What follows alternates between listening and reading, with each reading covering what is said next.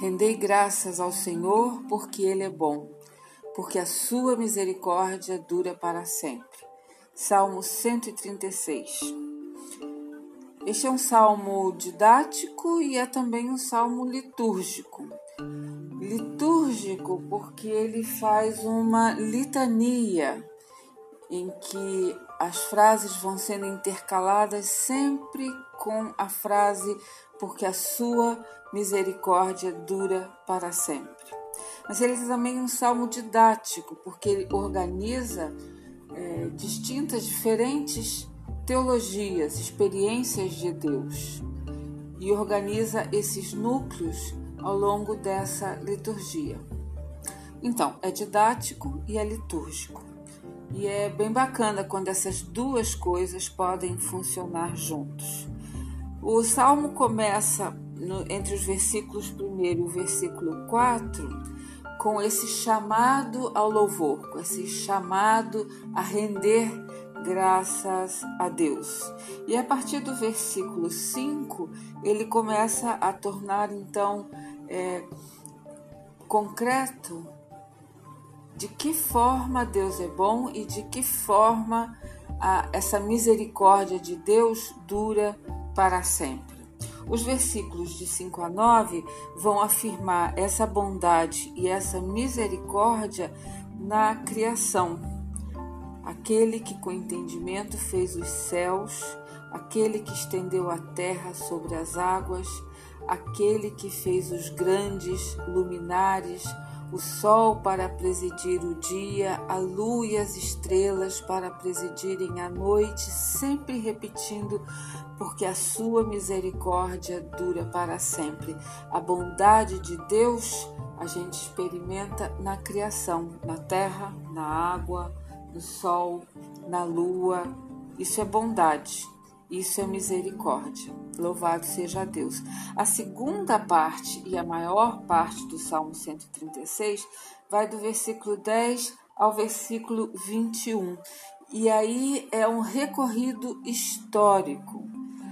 A partir do versículo 10, nós já entramos com a experiência histórica da libertação do Egito Tirou a Israel do meio do Egito, com mão poderosa, braço estendido, aquele que separou em duas partes o mar vermelho e por entre elas fez passar Israel, aquele que conduziu seu povo pelo deserto, aquele que feriu os grandes reis, aquele cujas terras deu em herança, sempre repetindo porque a sua misericórdia dura para sempre.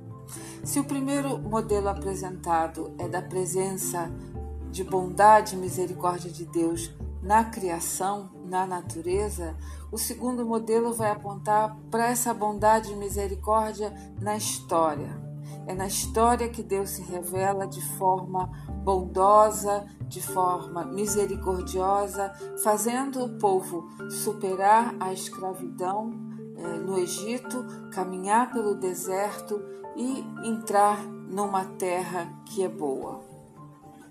Esses dois modelos teológicos de Deus na natureza e Deus na história estão bem alinhados no Salmo 136.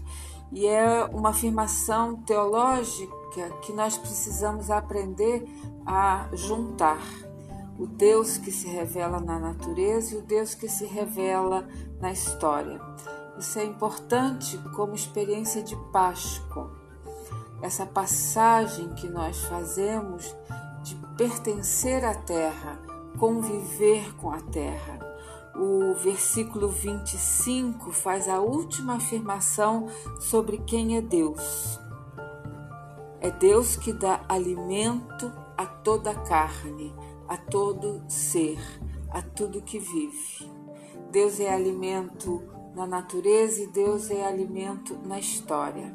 Isso é Páscoa. Isso é experimentar a libertação.